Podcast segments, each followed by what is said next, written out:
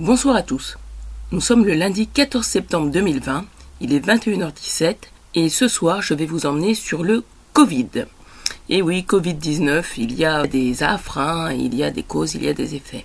Bon, je tiens euh, avant tout à mettre ce podcast sous la bienveillance de Jésus puisque c'est aujourd'hui notre anniversaire. À Jésus et à moi, pour ceux qui me suivent, vous savez pourquoi. Alors, euh, aujourd'hui j'ai écouté euh, la radio et ce que j'ai entendu m'interpelle fortement et c'est pour ça que je chamboule complètement l'ordre de diffusion de mes podcasts. Normalement, vous auriez dû avoir en numéro 50 un podcast qui s'appelle Les Pigeons. Et euh, pas de bol, quelques jours après, j'ai enregistré un autre podcast et je me suis rendu compte que ce podcast, bah, finalement, il passait avant Les Pigeons. Et puis, hier, en faisant une recherche, j'ai trouvé quelque chose que j'ai finalement diffusé en podcast en numéro 50. Comprenez donc le 50, c'était du NSV, hein, c'était du, du Stéphane, que vous allez avoir quelque chose qui va vous parler du Covid-19 en Bretagne, suivi de quelque chose qui s'appelle les pigeons. Mais avant, là, tout de suite, je suis obligé de vous mettre un podcast qui vous parle de ce que j'ai entendu à la radio. Alors, la personne qui s'exprimait, c'est pas très grave de ne pas avoir son identité. Je sais juste qu'il était quelque chose comme vice-président de je sais pas trop quoi, MEDEF. Voilà. Donc, c'est quelqu'un du MEDEF. Euh, c'était vers, euh, je sais pas quelle heure il était, 19h, euh, peut-être un petit peu plus.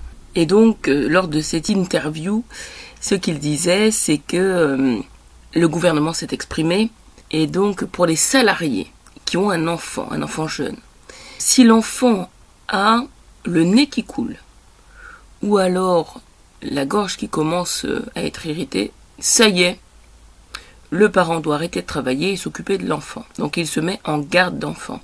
Alors c'est intéressant parce qu'il y avait une partie quand même de cette interview, j'ai pas tout eu, hein, j'ai vraiment, je suis tombée sur un bout, mais euh, ce que cette personne disait, c'est qu'il y avait des disparités euh, selon l'école où on est. Soit on ferme une classe, soit on ferme toute l'école. Et euh, voilà, enfin, il y a vraiment des grosses disparités aujourd'hui en France. Moi, ce que j'aimerais vous dire, c'est qu'il y a quelque chose de très très difficile pour les familles qui n'ont pas beaucoup d'argent. C'est de leur faire faire la rentrée, euh, alors on va schématiser, hein, le 2 septembre, et puis que le 9, l'école soit déjà fermée. T'as acheté tous les cahiers, tous les machins, tous euh, les, livres, hein, ça coûte extrêmement cher les livres pour l'école, et c'est déjà fermé. Je dis pas qu'il fallait laisser les classes ouvertes s'il y a un, cas de Covid, hein, je dis pas ça. Je dis qu'il aurait fallu réfléchir à est-ce qu'il faut ouvrir les classes avant le pic qui était attendu pour l'automne, en fait, pour ceux qui suivent un petit peu, je répète, moi je me base sur quelque chose qui a été dit, qui est très très simple, qui est que ce Covid aime le froid. Ce qui veut dire quoi? Qu'il va se réactiver donc à l'automne. L'automne c'est là, hein c'est dans dix jours l'automne. Donc est-ce qu'il fallait vraiment faire rentrer les enfants à l'école maintenant? Quand on voit en plus ce que ça coûte à ces familles, parce que si on est confiné là pour X mois, les familles qui n'ont pas beaucoup d'argent, elles n'ont pas forcément Internet, elles n'ont pas forcément d'ordinateur et elles ne sauront pas forcément suivre les enfants à distance. Par contre, cet argent qu'elles ont mis dans ces livres scolaires, elles en auront besoin pour manger. Manger. Bon, moi j'ai l'impression qu'on est face à un État qui est négligent.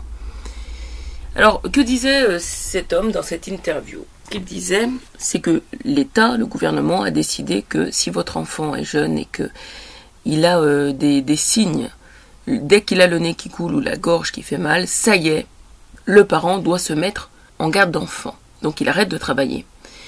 Et alors il était super content parce qu'il disait que bah en fait c'est bien, enfin on sait maintenant, c'est précisé, c'est un seul des deux parents qui se met en garde d'enfant l'autre continue de travailler. Et ben là, je me dis qu'on est vraiment dans la France des cons. Tu es en train de me dire que l'État a validé que si un enfant présente des signes du Covid, les deux parents vivent avec lui. Les deux parents prennent soin de lui. Hein, c'est un enfant, c'est pas un adulte. Donc tu peux pas dire que tu l'isoles dans une chambre et qu'il se démerde pendant 7 euh, ou 14 jours euh, à l'isolement. Alors, qu'est-ce qui va se passer? Ça veut dire que l'État a validé que seul un des deux parents reste avec l'enfant et que l'autre, qui pourtant est exposé à l'enfant hein, jour et nuit, eh bien l'autre doit aller lui travailler et s'exposer lui portant vraisemblablement le virus à ses collègues. Eh ben je vous souhaite bien du courage les mecs. Oh là là là là là là. Eh ben on va avoir des morts hein. Parce que si c'est comme ça que vous gérez cette crise, ceux qui vont travailler, non mais attends, tu peux plus avoir confiance en rien. Normalement, si ta mesure dit que l'enfant, s'il présente des signes, il doit être gardé à la maison pour ne pas propager, les parents sont les premiers qui sont susceptibles de l'attraper. Hein. Et de le propager. Moi, ça me ferait peur hein, d'aller travailler aujourd'hui. Hein. Oh là là là là. Bon, ben finalement, c'est très bien d'avoir ce podcast-là maintenant, parce que ça va enchaîner avec ben, celui qui aurait dû être, euh, voilà, sur celui qui va après. Ce sera très bien. Ciao. Il est 21h23 et nous sommes le 14 09 2020.